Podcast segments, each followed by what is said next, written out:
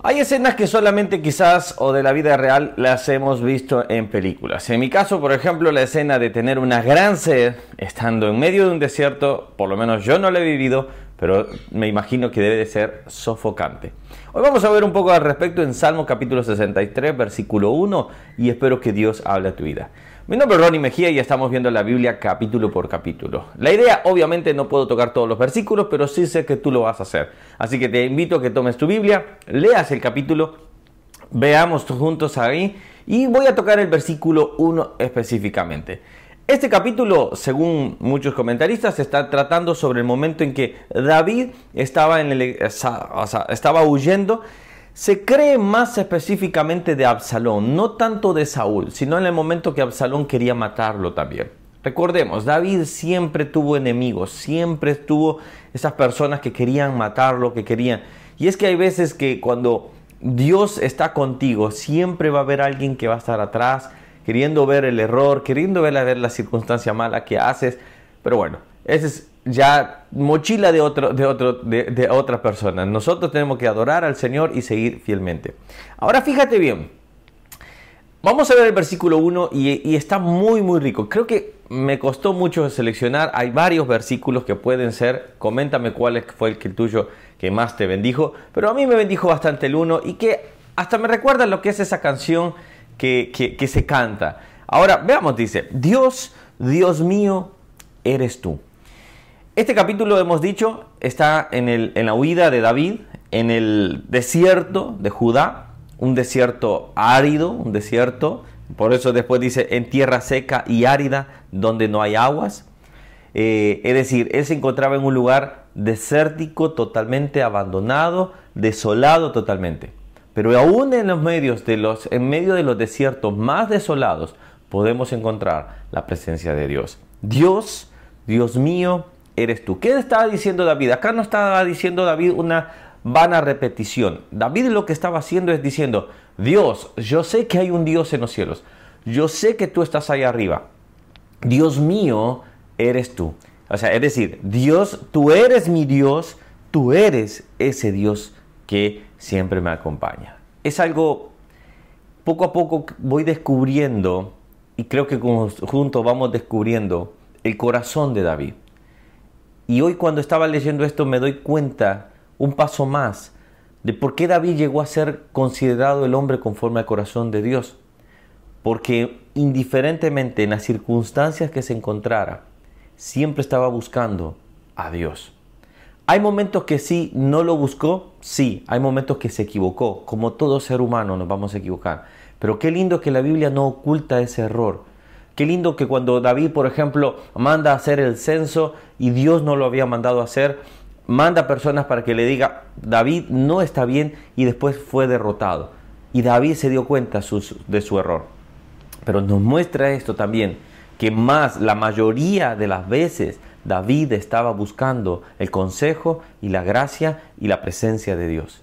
¿Cuánto nos debe de enseñar esto a nosotros que diariamente indiferentemente en las circunstancias, como estemos sucios, limpios, eh, vamos a decir, eh, de pecado estoy hablando, obviamente uno dice, ay Señor, hoy, hoy pequé, no, lo, no te voy a buscar, vamos a buscarlo. Charles Spurgeon decía, cuanto más eh, el Satanás te diga que no busques a Dios, más debe buscarlo, cuanto más te diga que no debes de orar, más debes de orar. Entonces, esto nos muestra que David tenía una brecha, una, una, una no una brecha, pero tenía una, relación muy íntima con Dios. De madrugada te buscaré. Ahora, acá normalmente siempre la gente se queda acá. Ah, debo de buscar a Dios de madrugada, porque Dios me va a hablar en madrugada. No, no, no, no. Pero mira por qué. Mira por qué. Dios, Dios mío, eres tú. De madrugada te buscaré. Mi alma tiene sed de ti, mi carne te anhela, en tierra seca y árida, donde no hay agua. ¿Por qué va a buscar? ¿Por qué lo va a buscar? Porque él se encuentra en un desierto. Cuanto más tú te encuentres en una tierra seca y árida, más debes de buscar a Dios. Y es lo contrario. La gente siempre termina diciendo, voy a buscar a Dios cuando las cosas estén mejor. Voy a buscar a Dios cuando en la cúspide de mi vida ya haya pasado todo y ahí lo voy a buscar. ¿Cuán error es eso de alejarse de Dios cuando más realmente nosotros lo necesitamos? La gente se enoja porque vienen unas enfermedades. La gente se molesta con Dios porque alguien falleció tan querido. La gente se molesta con Dios porque simple y sencillamente no salió el trabajo que, deseabas. Pero el punto es, en las tierras secas, en las tierras áridas, de madrugada lo buscaba. ¿Qué significa de madrugada? No esperaba ni siquiera que el alba apareciera que el amanecer apareciera, sino que él deseaba estar en la presencia de Dios. ¿Qué significa esto? Que tú debes y yo debemos de correr a la presencia de Dios, no importa el momento, no importa la circunstancia, debemos de correr a su presencia. ¿Para qué? Para que en Él tengamos la saciedad de esa sed, en Él tengamos la saciedad de aquella necesidad que nosotros tenemos. Quizás Dios no va a responder y si Dios responde, da la gloria a Dios.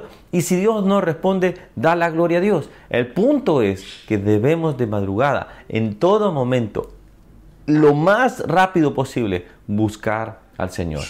¿Por qué dijo David de madrugada? Porque sabía que al día, a la hora más difícil, él iba a tener la fuerza. ¿Por qué? Porque iba a tener la intimidad con Dios en el momento correcto. No estoy diciendo que hay una hora precisa. Lo que está diciendo acá es que van a venir días muy secos.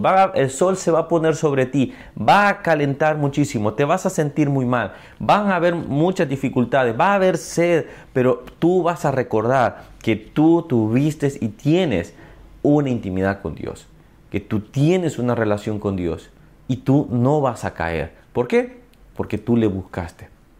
Y la Biblia dice que al que Él me busca, me hallará.